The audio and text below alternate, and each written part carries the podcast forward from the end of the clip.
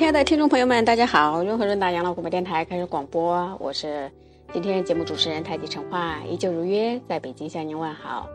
今天我们讲讲如何认识自我的上一集。雅典有一座戴尔菲神殿，上面刻了两句话，其中一句广为人知，就是“认识你自己”。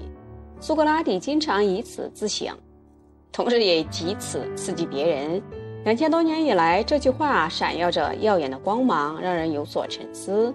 为了认识自己这个目标啊，人类动员了一切力量，向宗教信仰寻求启示，启示向自然科学俯首称臣，同时也在向文学、哲学、艺术的领域中使尽浑身解数，但是成果依然有限。今天面对一位青少年的询问，假如问我们如何认识自己，我们还是会觉得为难。只能请他去做性向测试或者心理测试，或者跟他谈一谈什么星座呀、血型啊、八字啊。当然，没准儿有的人还会劝人家去算算命。为什么会是这样呢？因为人生充满抉择的机会，从一念初到行诸行动，都会使一个人判若两人。自我既然拥有这样的变量，又要怎样界定其真相呢？传统以来，我们侧重的是一个了解一个人的过去，如身家调查与背景分析等。可是，过去对未来的影响却可能出现正反两种极端。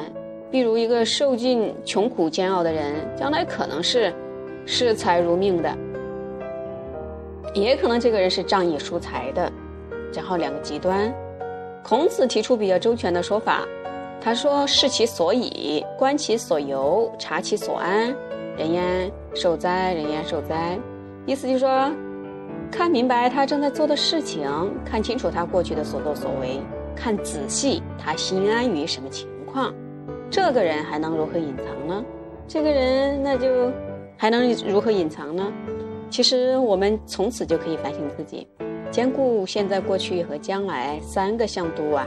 应该可以得出较为完整的信息。我我们在此要特别发挥的是察其所安这一部分。我的心安于什么情况？为了回答这个问题，可以先提出三个问题：一是什么事使我感动？二是什么事使我羡慕？三是我对自己满意吗？今天我们如何认识自我的上一集讲如何使我感动，下一集讲嗯。什么使我羡慕？我对自己满意吗？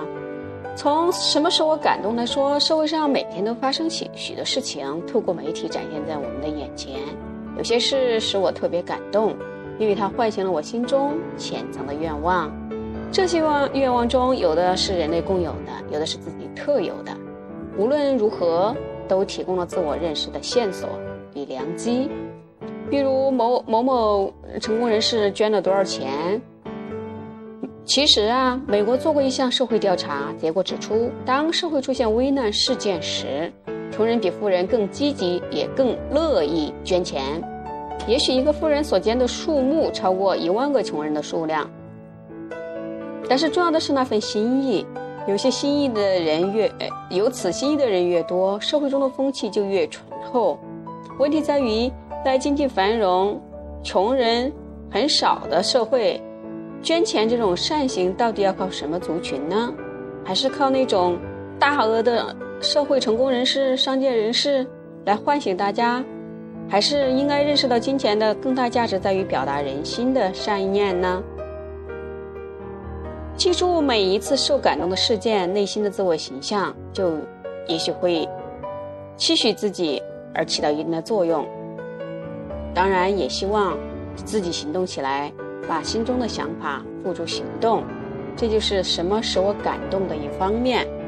好，亲爱的听众朋友们，如果您要跟我们互动，欢迎收听我们的微信公众号 B J R H R D，也就是北京润和润达的首字母。润和润达祝愿我们海外的听众朋友们健康平安。今天的节目就是这些，再见啦，朋友们。